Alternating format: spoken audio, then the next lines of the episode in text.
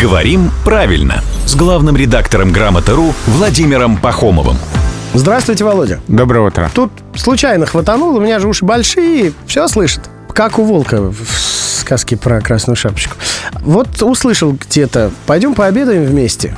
Такой думаю, а можно пойдем пообедаем об- раздельно? Ну, то есть, если пойдем пообедаем, оно и подразумевает вместе, нет? Или волк из сказки как бы зря напрягается? По-моему, ты был слишком голодный и начал придираться. Да, да, может быть. Вот пусть Володя и скажет.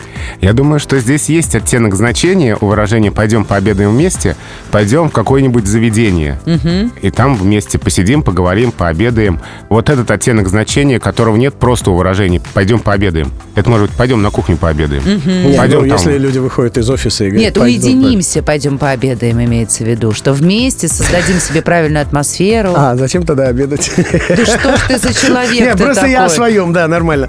В общем, слово «вместе» здесь не лишнее, как вы Да? понимаете, да. А давайте пообедаем сегодня вместе. Давайте пообедаем сегодня вместе. Это главный редактор «Грамотру» Владимир Пахомов. Приходит сюда в 7.50, 8.50 и в 9.50. Иногда, вот видите, остается и пообедать.